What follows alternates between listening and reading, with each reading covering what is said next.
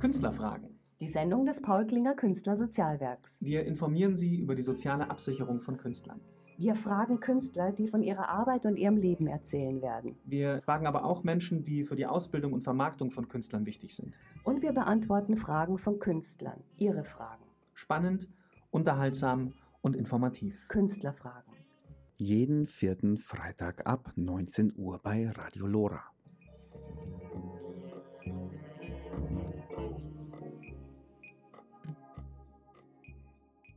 Herzlich willkommen, liebe Zuhörer und Zuhörerinnen, zu Künstlerfragen, die Sendung des Paul Klinger Künstlersozialwerks bei Radio Lora auf 92.4. Mein Name ist Vivian Rathjen und ich freue mich auf meinen heutigen Gast, die Poetin und Schriftstellerin Sabina Lorenz aus München. Hallo, liebe Frau Lorenz, wir sind wieder mal per Zoom beieinander. Unser Gespräch findet wieder per Zoom statt. Äh, Sie sind in München, ich bin äh, am Rhein. Es ist heiß. Ist es bei Ihnen auch heiß? Ja, es ist brutal heiß. Ja, aber trotzdem. Wir lassen uns davon nicht abschrecken. Es ist der Sommer. Kurz vor den Sommerferien, gell? In Bayern geht es dann los. Nee, na, in Bayern braucht man noch ein bisschen Geld. Die In Bayern fängt es erst äh, Ende Juli an. Genau. Ja. Ja, aber trotzdem fühlt man sich, was die Temperaturen angeht, schon, als ob man gerne irgendwie an den Strand möchte oder zumindest in eine schattige Hängematte. Genau, ja. Haben Sie einen Lieblingsplatz, wo Sie hingehen, wenn es so heiß ist? Ich habe einen Schrebergarten, einen kleinen Schrebergarten. Da ist eine Haselnuss und in der Hasel, unter der Haselnuss gibt es tatsächlich Schatten. Ja, das wäre dann schon meine erste Frage, nämlich, wo lesen Sie denn am liebsten?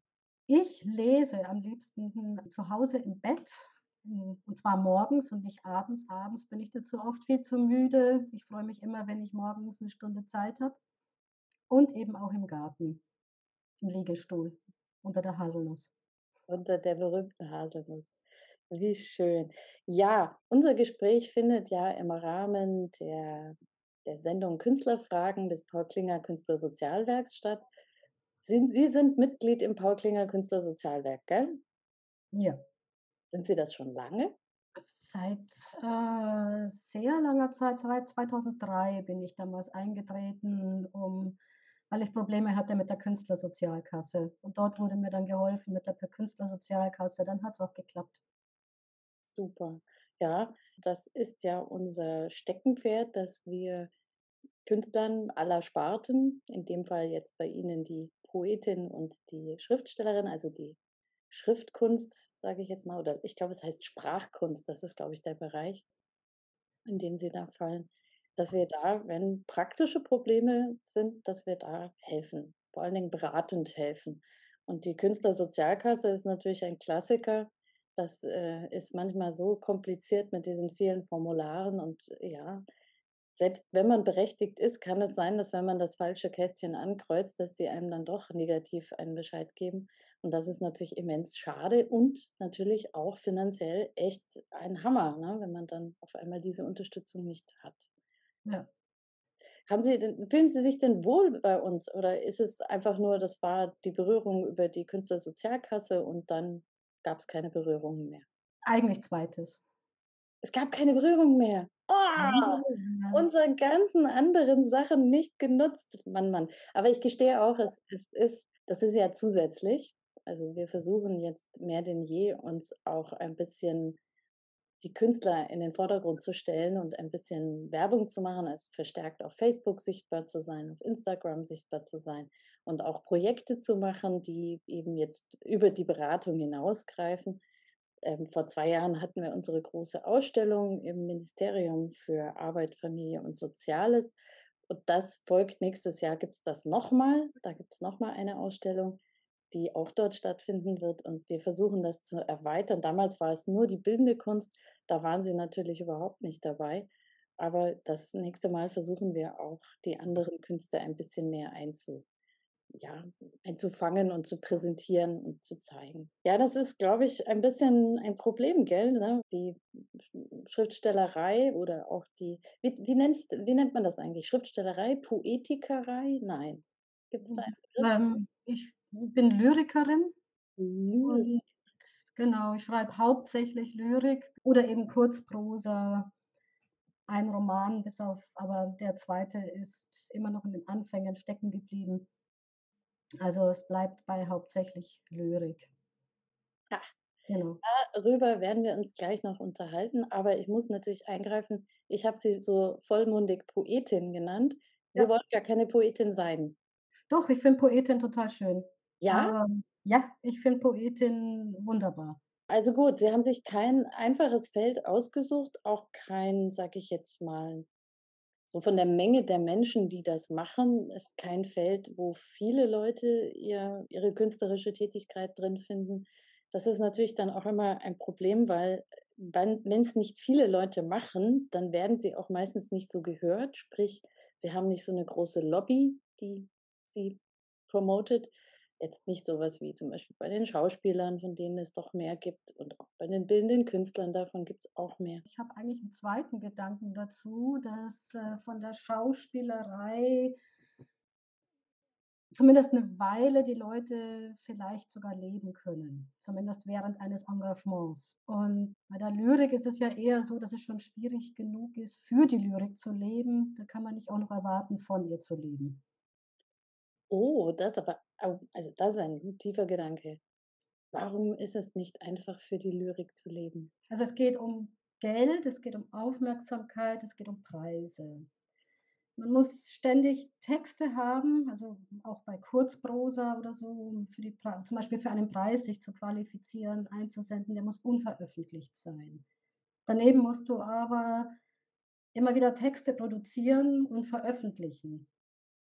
Das heißt, es steckt schon sehr viel Arbeit dahinter und die man aber alle neben einem Job, um Geld zu verdienen, erledigen muss oder Zeit dafür haben muss, einen Kopf frei dafür haben muss. So ein Gedicht mag kurz sein, aber also es steckt dann schon auch sehr viel Arbeit dahinter, damit es dann fertig ist oder damit es dann so aussieht, als wäre da gar nicht viel Arbeit dahinter.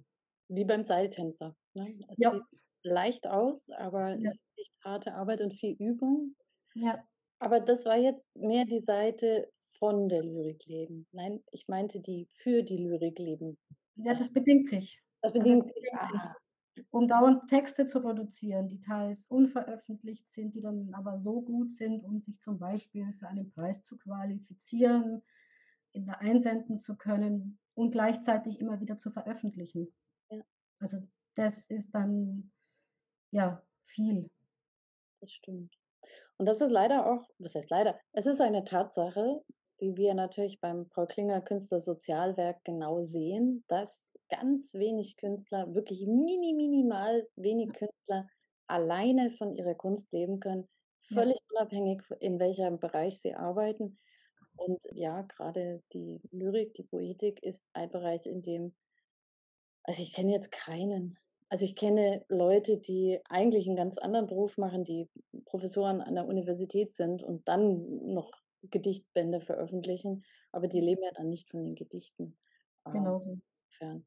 Und ja, also das muss man auch ganz deutlich sagen, dass selbst wenn sie wollten, es eigentlich gar nicht möglich ist, allein von ihrer Kunst zu leben. Ja, das ist dann auch zum Beispiel eine Schwierigkeit, da sind wir wieder im Kreis zurück zur Künstlersozialkasse, dann zu, so klar zu machen, dass es ihr eigentlich Hauptanliegen ist, äh, als Poetin wahrgenommen zu werden und dass sie es einfach nur nicht anders hinkriegen. Sie brauchen einen Job. Was ist denn Ihr zurzeitiger Brotberuf? Also ich bin Sozialpädagogin, ich habe das studiert. Ich arbeite in Teilzeit, Mhm. um die andere Seite überhaupt leben zu können. Mit Vollzeit ging das gar nicht. Warum Sozialpädagogik? Warum Sozialpädagogik? Das habe ich studiert. Aber Ähm, warum, warum haben Sie es studiert? Also war da irgendwann mal ein Interesse oder hat Sie etwas gereizt an dieser, oder ist es einfach gekommen? es kam zu mir. Es kam zu mir einfach über die Schulbildung. Willkommen zurück. Das ist die Sendung Künstlerfragen des Paul Klinger Künstlersozialwerks. Mein Name ist Vivian Rathjen und meine Gesprächspartnerin ist heute die Poetin und Schriftstellerin Sabina Lorenz aus München. Ja, also Sozialpädagogik. Das ist es jetzt Sozialpädagogik mit Erwachsenen oder mit Kindern?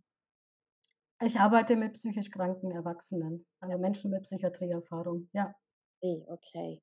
Ja. Puh, das ist, äh, keine leichte Sache. Das, äh oh, ich hatte jetzt gehofft, dass es ein leichteres Feld ist, aber wow, okay, da da ist man mit Schicksalen konfrontiert, eindeutig. Hm, ja, ich sage jetzt mal so, ähm, da ist man dann direkt. Also, die Leute erzählen's mir.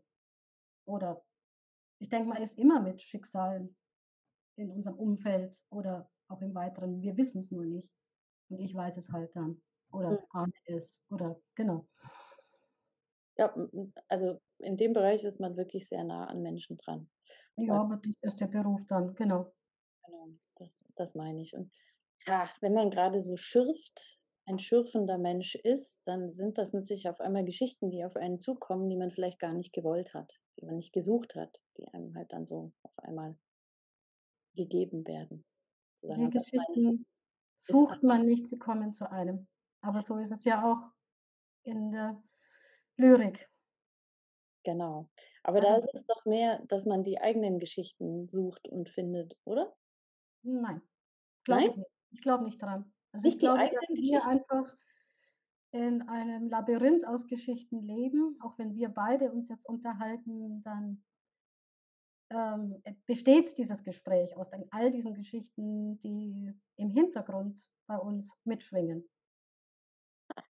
Und genau so ist es dann auch im im Schreiben. Ich ich habe nicht das Gefühl, dass ich mir die Texte aussuche, sondern sie bestehen aus der Welt, die um mich herum ist. Das finde ich so faszinierend. Und um ehrlich zu sein, ist es fällt mir auch ein bisschen schwer, hm, es mir vorzustellen oder es es so, mhm, zu verstehen. Der Gedanke kommt gar nicht von mir, sondern von Arundhati Roy. Das ist 'ne indische Schriftstellerin, die eben gesagt hat, dass nicht wir uns die Geschichten suchen, sondern die Gescho Geschichten suchen uns. Aber wie funktioniert das genau? Woher weiß man, ob man da eine Geschichte hat oder nur 'n dummen Gedanken? Es hat mit der Offenheit zu tun oder, damit, dass also, was wir wahrnehmen. Na, es kann sein, dass dass man so beschäftigt ist mit sich selbst, dass man eigentlich immer nur sich selbst wahrnimmt. Mhm. Gibt ja genügend also, so, dass man wirklich immer nur sich selbst wahrnimmt und dann kann man nur über sich selbst schreiben, dauernd im Kreis. Oder man ist offen und es geht darum, sich berühren zu lassen. Das ist, glaube ich, 'ne Fähigkeit, die braucht man, aber die braucht man, glaube ich, als Künstlerin, egal welche Kunst. Definitiv, ja. Dass man berührbar bleibt.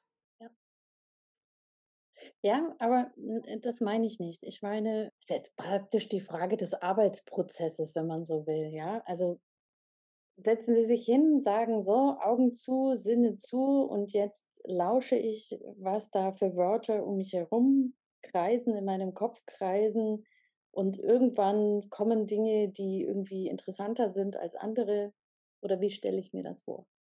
Nein, so ist es nicht. Es sind Themen wie soll ich das beschreiben? Es ist wirklich jetzt schwierig, das so zu beantworten. Aber es ist ein bewusster Akt, ja? Bewusst. Es Also ist ein bewusster Akt, dass da also, die die ich sage jetzt mal, die die Texte wachsen. Es ist nicht, dass ich mich hinsetze und sage: „Okay, heute ist jetzt mal Thomas Mann hat das ja gemacht angeblich. Jetzt setze ich mich hin und schreibe.“ Das kann man kann ich probieren kommen dann vielleicht 'n paar Wörter, aber es ist kein Text. Sondern oft ist es so, ich ich ich fahre von der Arbeit heim oder so und dann wühlt etwas, ja? Und das ist jetzt vielleicht diese Geschichte, die in mir wühlt, die mich berührt hat. Aus dieser Geschichte alleine entsteht noch kein Text. Das ist im emotionalen Zustand, das geht nicht. Das kann ich aufschreiben, aber da ist noch nie 'n guter Text entstanden. Es braucht dann diese Reflexionsebene. Wo bindet sich diese Geschichte ein? Also, wir leben ja nicht in einem luftleeren Raum. Auch diese Geschichte ist nicht steht nicht alleine für sich, sondern wir leben in einem sozialpolitischen Raum. Wir leben auf der Erde. Wir leben so, hm, in einem größeren Zusammenhang. Und ein guter ein ein guter lyrischer Text für mich bedeutet, wenn ich sage: „Das mit dem bin ich zufrieden“, ist, dass da es da viele Ebenen gibt. Also, dass da auch Metaebenen drin sind, wo man 'ne andere Ebene drin lesen kann. und der sich gut verzahnt. Und ja, auch sprachlich schön und rhythmisch ist. Musikalisch, rhythmisch. So, das ist dann für mich ein guter Text. Das heißt, es ist eine Art Transformationsprozess. Es ist ein Transformationsprozess und was ganz oft passiert, ist, dass ich gerne möchte, ich möchte über etwas schreiben und möchte, dass dieser Text in diese Richtung geht und das Gedicht will nicht. Und das nützt dann gar nichts, irgendwie da zu sagen, sondern es geht in eine andere Richtung und das ist dann gut so. Ich schätze, man kann das trainieren, oder? Ja, das kann man schon, aber äh, wenn man jetzt, also wenn, wenn man jetzt denkt oder wenn ich jetzt denke, okay, jetzt habe ich schon so viele Gedichte geschrieben, ich weiß ja, wie es geht, das, äh, äh, jedes, jedes ist nochmal neu oder anders oder es langweilt auch dann, wenn man immer wieder sozusagen die gleiche Form, der gleiche. Es ist ja auch nicht stricken, ne? Man will ja, Ja. kein, also es wird schon ein Gewebe, aber es soll ja kein wiederholbares Gewebe sein, sozusagen. Ja. Also ich muss natürlich immer an meine Kindheit zurückdenken und ähm, wir wurden in der Schule gequält, ist zu viel zu sagen, aber wir hatten natürlich diese Phase, wo dann tatsächlich Gedichte von uns verlangt worden sind und man sollte Gedichte auswendig lernen und sie dann vortragen. Aber das, also man merkte schon, dass es so ein bisschen stiefmütterlich behandelt wurde, so nach dem Motto, wir müssen das jetzt machen. Wir haben es gemacht, jetzt gehen wir weiter. Wie, wie war das bei Ihnen? Gab es in der Schulzeit schon eine Berührung mit Gedichten oder wo, wo kamen die Gedichte überhaupt her? Wo tauchten die das erste Mal in Ihrem Leben auf? Wo kam das her bei mir? Ich glaube, ich habe einfach als, als Jugendliche ging das eher über Songtexte und habe dann, glaube ich, wie alle Jugendlichen oder wie viele Jugendliche endlose Liebeslyrik geschrieben und habe dann den Absprung einfach nicht mehr geschafft. Oder Sie sind richtig reingesprungen, so sieht's aus. Ja, so. okay. Also sprich, äh, das, wenn ich jetzt nach dem ersten Gedicht fragen würde, wäre das ein Liebesgedicht, ja? Das allererste Gedicht war, glaube ich, Pumuckl. Pumuckl hat gereimt. Und was sich reimt, war gut. Das war meine erste Berührung mit Gedichten, glaube ich. Können Sie Gedichte von anderen Leuten auswendig? Hm, Also die jetzigen nicht, nein. Konnten Sie auch nie oder haben Sie auch nie gemacht? War, war nie nötig. Okay. Nein, das ist ja in Ordnung. Wie gesagt, ich hätte es von alleine auch nicht gemacht. Das war die Schulzeit, die er da. Und ich gestehe auch, dass es nicht wirklich den Funken in mir geweckt hat, weil der Schwerpunkt war nicht auf den Inhalt, also auf diese Schönheit, die diese Worte ja eigentlich sind, sondern es ging mehr darum, dass du dann diese Handwerkssachen, die bei verschiedenen Gedichten auftauchen können, gelernt hast. Und ich, ich bin nicht der Meinung, dass das der Kern eines Gedichtes ist. Sind, sind diese, sage ich jetzt mal, Worthandwerkssachen, sind Ihnen wichtig oder benutzen Sie sie? Haben Sie Lieblingssachen? Also zum Beispiel, ich liebe Alliterationen. Ich Also auch. Also ja es ist, ich habe mich damit mal eine ganze Weile auseinandergesetzt und es ist vielleicht also interessant, warum dieser Rhythmus, also was den Rhythmus angeht, was das für eine Wirkung hat. Das haben ja, die Rhythmen haben ja verschiedene Wirkungen. Das finde ich dann schon interessant. Ich sage jetzt mal so, es fließt jetzt so halb bewusst mit ein oder manchmal, wenn ich mir denke, hier ist jetzt eine Zeile, die wirkt jetzt noch so gar nicht, dann versuche ich dann auch natürlich bewusster irgendwas einzusetzen von dem, was ich immer gemacht habe. Aber das, also es ist schon wichtig. Es ist äh, die Waage, die wir hier wieder finden müssen. Ne? Die äußere Form, die darf nicht zu stark sein, ne? weil sonst ist es Stricken oder Malen nach Zahlen. Ja. Und der Inhalt darf nicht einfach nur vor sich hin floaten, weil er sonst formlos ist. Er braucht schon auch eine Form. Und diese Ja. Kombination muss man gut hinkriegen. Ja. Gibt es Vorbilder bei Ihnen, die äh, Vorbilder verändern sich immer. Jetzt gerade sind so mit, fliegender, gerade im Moment, gerade im Moment würde ich es jetzt gar nicht wissen. nein? Also wie gesagt, Vorbilder kommen und gehen und ich werde immer danach gefragt und kann mich dann aber auch immer, ja, also Vorbilder, die ich früher hatte, die zählen jetzt nicht mehr und ähm, Vielleicht ist das auch ein Zeichen von Weiterentwicklung. ja, man einfach drüber ja, hinausgewachsen ist. ja. Wie, wie ist es, gibt es jemanden, den Sie bewundern, wo Sie sagen, das ist jetzt nicht unbedingt ein Vorbild, aber deren Lyrik ist oder dessen Lyrik einfach toll, immer wieder eine Freude. Es gibt Texte, es gibt Gedichte, die ich immer wieder lese. Also Ja. gerade letztens bin ich wieder über Hilde Domin gestolpert. Okay, und das heißt, Sie lesen für sich auch einfach in der Freizeit Gedichte. Immer wieder, ja. Was, was unterscheidet Gedichtlesen von anderen Texte lesen? Lesen Sie Gedichte anders? Also nicht im Bett zum Beispiel oder auch im Bett? Gedichte sind für mich tatsächlich auch noch mal was gerade also jetzt komme ich wieder auf Hilde Domin zurück. Sie sie haben was also sie transportieren noch mal was anderes in ihrer ganz kurzen Form, was Tröstliches. So, also gerade in in wirklich schwierigen Zeiten, jetzt hatten wir gerade Corona, es gab in meinem ganz nahen Umfeld einen Schicksalsschlag und in der Zeit habe ich jetzt eben zum Beispiel wieder vieles von Hilde Domin gelesen, die ja auch viele sie war Jüdin, ist dann emigriert, kam dann wieder zurück. Das kann können natürlich andere Texte auch leisten, aber ich denke mal, Lyrik durch diese Form transportiert was was schon Spezielles. Ich habe immer das Gefühl, man nähert sich Gedichten ehrfürchtiger. Also mit mehr Respekt, auch ein bisschen mehr ja, man erwartet was anderes von ihnen als jetzt von einem Fließtext, den man ein Fließtext ist wie so 'ne Papierrolle, die sich entfaltet. Worauf's drauf ankommt, sieht man erst am Ende, sage ich jetzt mal so. Und beim Gedicht hast du ja meistens eine Form, die auch optisch schon wirkt. Ja, du siehst es wie ein Bild erst mal schon mal. Ja, du hast einfach ist es lang, ist es kurz, hat es Abschnitte, sind es lange Zeilen, sind es einzelne Wörter nur noch untereinander? Und dadurch ist es wie ein Körper, der dir ein ein Objekt fast schon, was dir entgegenkommt.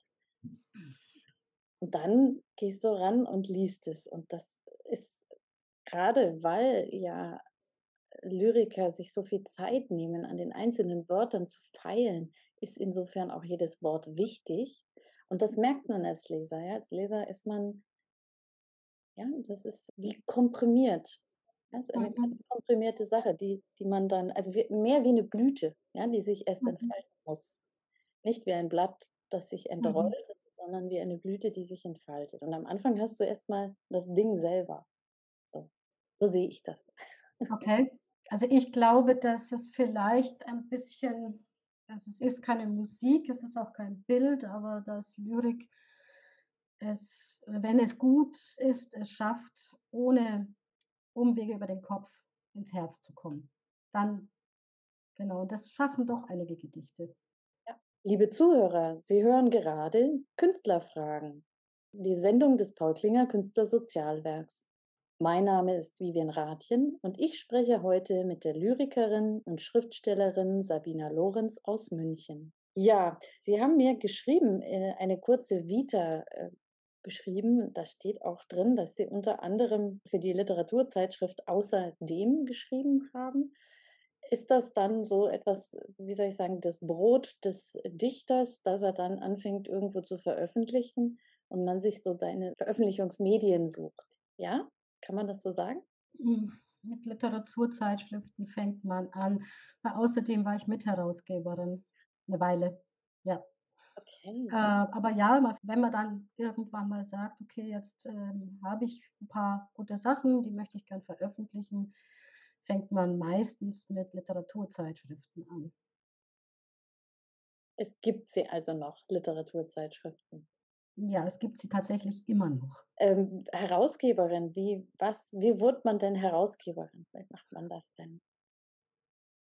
Ach, da hm, es gibt in München ein Literaturbüro, da war ich, äh, auch lange Zeit immer wieder zu Gast und habe dort gelesen und habe dort mitdiskutiert. Und dann s ähm, ist jemand aus der Redaktion von der Literaturzeitschrift Außerdem abgesprungen und die haben neue Leute gesucht und dann haben sie mich gefragt. Ich bin rekrutiert worden. Und dann habe ich gemeint, ich gucke mir das mal an und dann war ich da mit drin. Da war ich, ja, schon einige Jahre dann. Ich glaube, das waren 6 oder 7 Jahre. Ist schon 'ne Weile her. Man ist ja auch nicht Vollzeit damit beschäftigt. Ich weiß nicht, wie war da der Veröffentlichungsturnus? Zweimal im Jahr war's damals noch, genau. Ich glaube, jetzt ist es nur noch einmal im Jahr. Oh, zweimal im Jahr, das ist Mhm. nicht Genau. wenig. Das Ja. und zu wie vielen? Also, Wir viel waren zu viert. Wir waren zu viert. Das ist auch nicht Und es waren viele, viele Texte, die da kamen. Also, es war immer ganze Schwung. Das heißt, man man liest die Texte und wählt sie dann aus und versucht dann einen Themenschwerpunkt zu kreieren und solche Sachen, ja? Ja, wir haben, glaube ich, gar keine Themen das haben wir uns dann gespart, also Themenschwerpunkte zu haben. Weil da kamen dann also die guten Texte waren meistens ohne also wären niemals irgendein Schwerpunkt gewesen, den wir festgestellt haben. Gibt's Rechtschreibfehler in Gedichten? Oh, das ist 'ne Frage. Gibt es Rechtschreibfehler in Gedichten? Das könnten wir jetzt diskutieren. Das dachte ich mir jetzt schon. Aber Das könnten wir jetzt halt da das das würde jetzt alles sprengen, was, aber äh ernst ernsthafte Frage, weil grade wenn Sie für so eine Veröffentlichung ja Texte suchen Mhm. meistens wahrscheinlich auch mit Leuten zu tun haben, die noch nicht so viel veröffentlicht haben, also noch nicht so 'ne Routine haben und so was. Da schleicht sich bestimmt der ein oder andere Flüchtigkeitsfehler einfach ein. Natürlich, also na natürlich. Bei Gedichten übrigens ganz, ganz selten, weil Ja? gehst du wirklich dauernd das ist ja du gehst ja wirklich die die Texte durch. Also, es fällt auf, wenn irgendwie 'n Buchstabe fehlt und es gar keinen Sinn ergibt. Also, ich denke mal, man kann schon viel rumprobieren, aber es müsste dann doch 'n Sinn ergeben im Ganzen.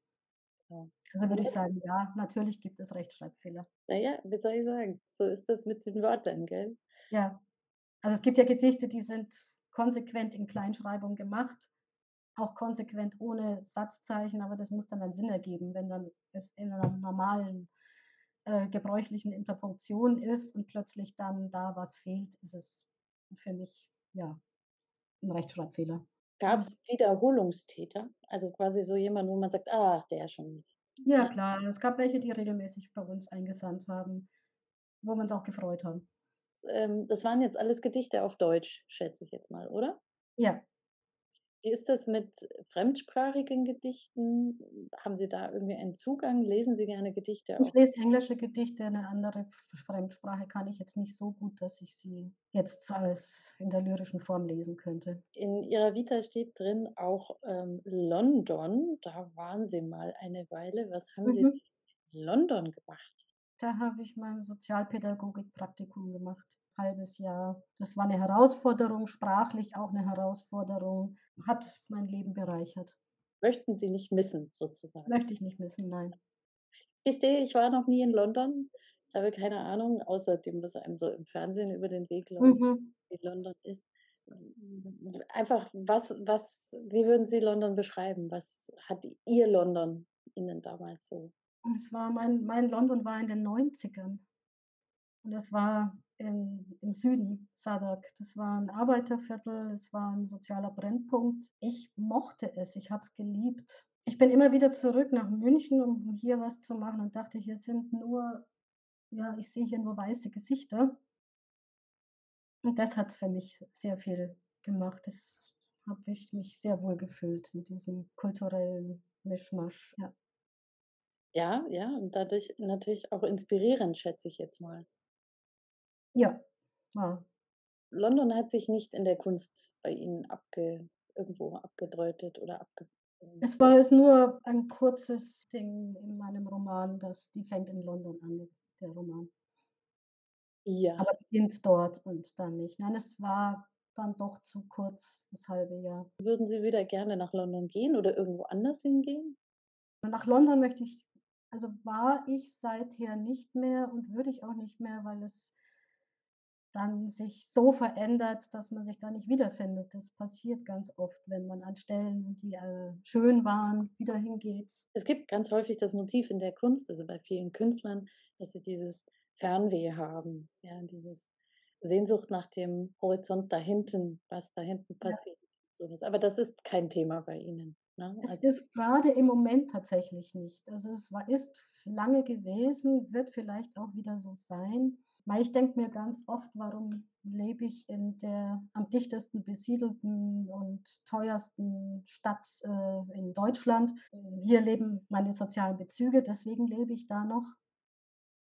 Aber da denke ich mir oft: „Meine Güte, ich könnte eigentlich auch woanders leben.“ Mein Name ist Vivian Rathjen und heute zu Gast bei mir in der Sendung Künstlerfragen ist die Lyrikerin und Schriftstellerin Sabina Lorenz aus München.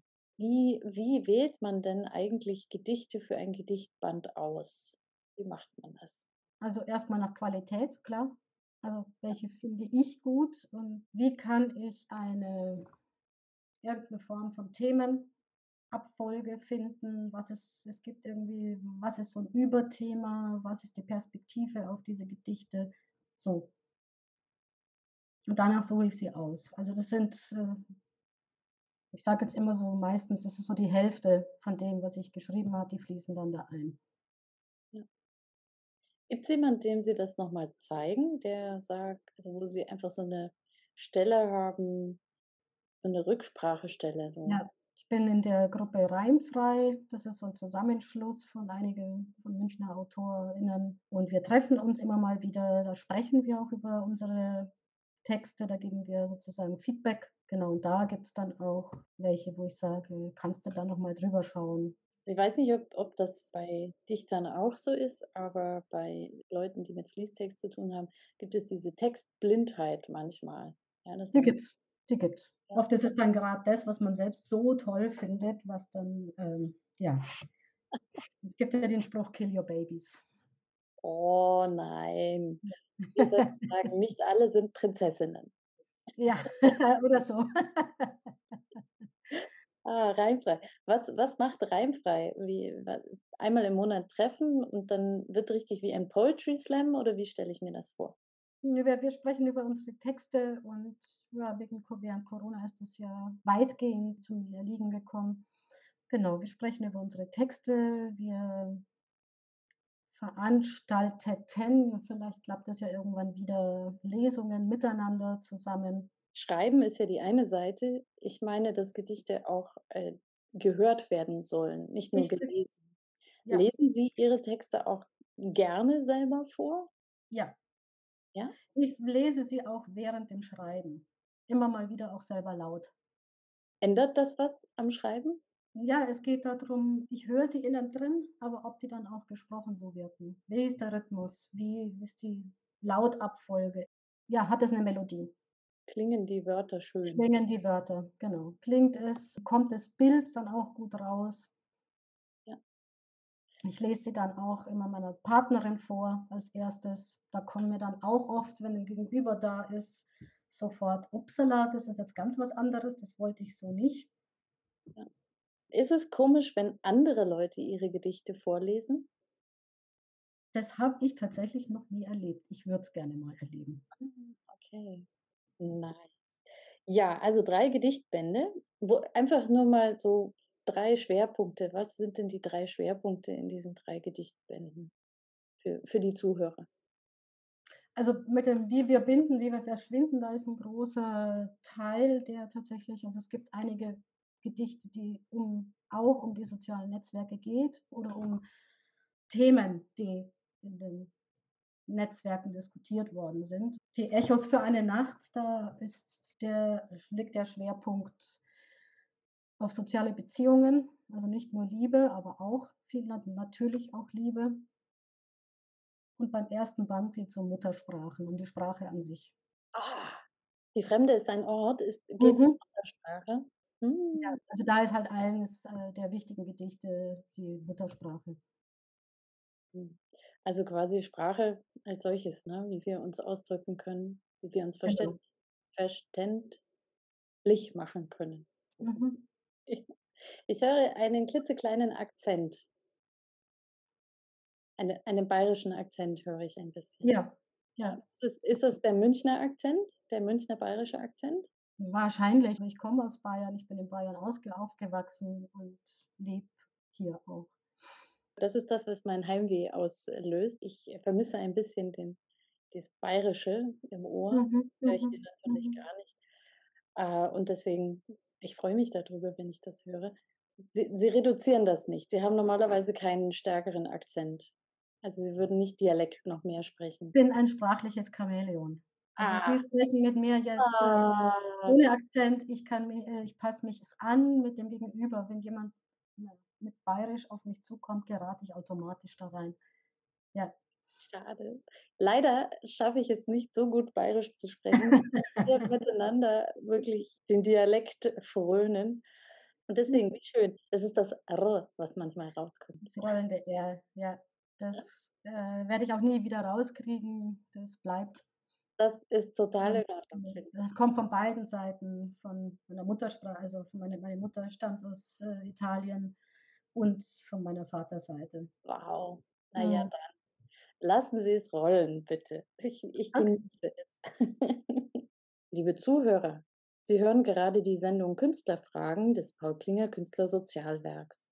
Mein Name ist Vivian Rathjen und ich spreche heute mit meinem Gast, der Lyrikerin und Schriftstellerin Sabina Lorenz aus München. Und unser Roman, um den wir herumgeschlichen sind, ja, die Aufhellung. Das ist natürlich ganz was anderes auf einmal. Ist, ist es eine Erfahrung, die Sie wieder machen wollen? Also wieder einen Roman schreiben? Oder war es so, dass man sagt, Gott, ich bin froh, wenn ich das erstmal eine Weile nicht machen muss? Also ich habe ja tatsächlich gedacht, ich fange einen an und äh, bin dann irgendwie aber in den Anfängen stecken geblieben. Also ich habe da schon so eine Weile rumgeschrieben und Seiten gefüllt. Es scheint nicht so vordringlich zu sein, sonst hätte ich da weitergeschrieben. Und worum geht es in, in der Aufhellung? Da geht es um zwei Frauen und zwei Kinder. Also es geht eigentlich darum, was passiert, wenn Menschen Gewalt erlebt haben. Oh. Und es geht auf einer surrealistischen Art und Weise. Okay. Ja, also es geht darum, dass alle etwas verlieren, etwas vergessen. Ja. Also es geht um ein Mädchen, die ihren Namen vergessen hat, um einen Jungen, der seine Eltern vergessen hat. Und genau, eine Frau hat, eine der beiden Frauen hat lange Zeit nicht mehr gesprochen. So, darum geht es. Und das Vergessen und dann letztendlich, wie Beziehungen es schaffen, sich wieder sozusagen sich das zurückzuholen. Das Wiedererinnern, das, das Wiedererinnern, genau. Der ganze Roman spielt eigentlich nur in ein paar Wochen und dieser Prozess des sich Wiedererinnerns. Sie haben einmal gesagt, ein Gedicht ist eine Ouvertüre und ein Roman ist eine Oper. Ist das, bleiben Sie noch dabei oder haben Sie sich da jetzt wieder, äh, ist es neu, ist es anders? Nö, ich glaube, ich stehe immer noch dazu. Eine Ouvertüre in dem Sinne, dass alles drin vorkommt genau, und der ganze Roman ausgearbeitet werden könnte. Könnte, ja. Wie schön. Ja, und die große Frage ist natürlich das Aufhören. wann weiß man, wann die Sachen zu Ende sind? Wann weiß man, dass das Ding fertig ist? Ja, wie, wie kommt man zu diesem Punkt? Also es gibt Gedichte, da wo ich ziemlich schnell gesagt habe, boah, das ist jetzt das. Ja, es gibt Gedichte, da kann ich, also ich weiß jetzt ein Gedicht zum Beispiel, da habe ich mindestens zehn Jahre drin gearbeitet. Jahrelang. Und immer, nie, immer dann nach ein paar Jahren habe ich drauf geschaut und gesagt, okay, eigentlich fehlt nur noch das eine Ding und dann ist es fertig. Also ist das Aufhören wie das Anfangen eigentlich ein natürlicher Prozess, den man auch nicht, ja, also Sie haben auch nicht das Problem, dass Sie sich ähm, in Anführungszeichen zusammenreißen müssen, aufzuhören, sondern das, das fließt einfach ineinander dann. Es ist ein Prozess, es ist beides ein Prozess. Ja. Wie das Schreiben selber auch. Wenn jetzt jemand kommt und sagt, oh, ich möchte auch gerne Gedichte schreiben, ich habe aber noch nie Gedichte geschrieben, was würden Sie dem raten? Gibt es da irgendwie so einen Profi-Tipp, sage ich jetzt mal so? Gedichte lesen. Also tatsächlich erstmal überhaupt lesen, lesen, lesen, lesen, lesen, lesen. Wenn man dann auch immer noch das Bedürfnis hat, dann anfangen zu schreiben. Ja. Und wenn man nicht das Bedürfnis hat, muss man nicht schreiben. Also wenn man, wenn man nicht schreiben muss, muss man nicht schreiben. Das, ja, da ist was Wahres dran. Wie sieht es mit Poetry Slams aus? Das ist eine, für mich eine eigene Kunstform. Die ah. bewundere ah. ich total. Es hat das, aber es sind zwei verschiedene Sachen. Warum? Also wie, wie unterscheiden? Also bei, bei dem Poetry Slam geht es um die Darstellung. Mhm. Und bei, bei der Lyrik an sich geht es um die geht es nicht um die Darstellung. Da geht es um das, was dort steht oder was man vorträgt, aber nicht um die Darstellung. Also man muss also keine besonders kunstvolle Darstellung haben. der Dichter trennt sich von seinem Werk und das Werk kann dann ohne den Dichter auch Ja, existieren. Wogegen beim Poetry Slam Wort ja, und Mensch eine Sache sind sozusagen. genau.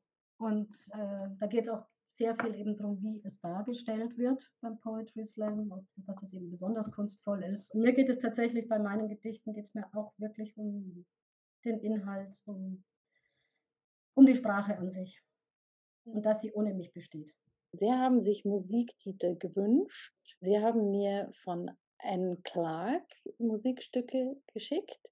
Was für eine Bedeutung hat Anne Clark für Sie? Ich bewundere, also ich kann Anne Clark nach all den Jahrzehnten immer noch hören. Sie ist eine Poetin, die mit Musik arbeitet. Es sind ganz poetische Texte, die durch die Musik nochmal mehr, einen Mehrwert gewinnen. Hören Sie sich auch Anne Clark zu Hause an? Also ist das etwas, was so bei Ihnen zu Hause auch läuft? Nicht nebenbei.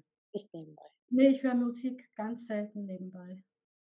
Also wenn, dann höre ich sie bewusst. Ich kann Musik nicht nebenbei hören. Musik läuft, ist die Wohnung voller Rhythmus und Farben, da kann ich mich auf nichts anderes konzentrieren. Mache ich nicht. Also mache ich, mache ich beim Aufräumen und dann, also es ist auch nicht nebenbei, früher beim Joggen, ist aber auch nicht nebenbei, sondern intensiv. Und wenn, dann höre ich mir Musik tatsächlich intensiv an. Das verstehe ich. Wir sind relativ schon am Ende der Sendung angelangt. Mhm. Grundsätzliche Frage, die ich an der Stelle immer stellen möchte, weil diese Sendung ist ja nicht nur eine Präsentationsform für das Paul Klinger Künstlersozialwerk, sondern auch für Sie. Mhm. Die Frage heißt, wo kann man Sie sehen, hören, lesen, treffen? Wann kommt der nächste Roman raus? Worauf können wir uns freuen? Wo können wir die Bücher bekommen? Solche Sachen. Geben Sie uns einfach was, wenn die Leute sich interessieren, wo finden Sie sie? Genau, die Bücher kann man einfach bekommen in der, in der Buchhandlung, da kann man sie bestellen. Mhm.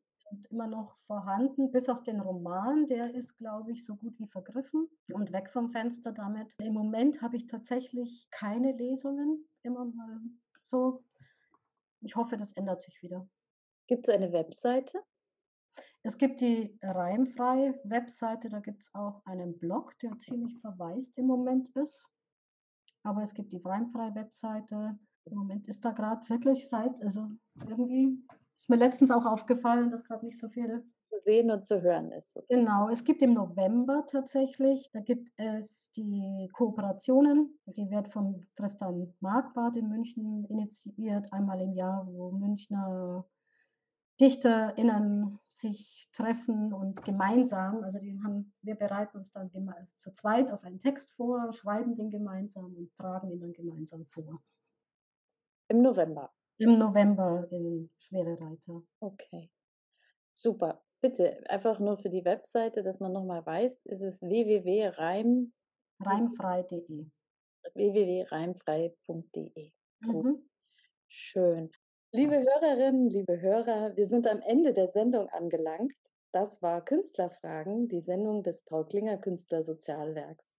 Heute mit der Lyrikerin und Schriftstellerin Sabina Lorenz aus München. Schön, dass Sie dabei waren. Ich habe mich total gefreut, mit Ihnen über dieses schöne Bereich Poetik, Schriftstellerei reden zu dürfen. Vielen Dank. Ich danke Ihnen auch ganz herzlich. Es war bereichernd. Schön. Gerne danke ich an dieser Stelle auch dem Team von Radio Lora, das uns hilft, das Künstlersozialwerk bekannter zu machen. Wenn Sie sich für die Arbeit des Paul Klinger Künstlersozialwerks interessieren, besuchen Sie uns doch auf unserer Webseite www.paul-klinger-ksw.de. Hier finden Sie auch den Link zu unserem YouTube-Kanal, auf dem Sie alle Radiobeiträge nachhören können. Die Sendung Künstlerfragen mit interessanten Interviews und Geschichten aus der Welt der Kunst können Sie jeden vierten Freitag im Monat um 19 Uhr hier auf Radio Lora 92.4 hören. Mein Name ist Vivian Rathjen. Ich danke fürs Zuhören und sage Servus, alles Gute.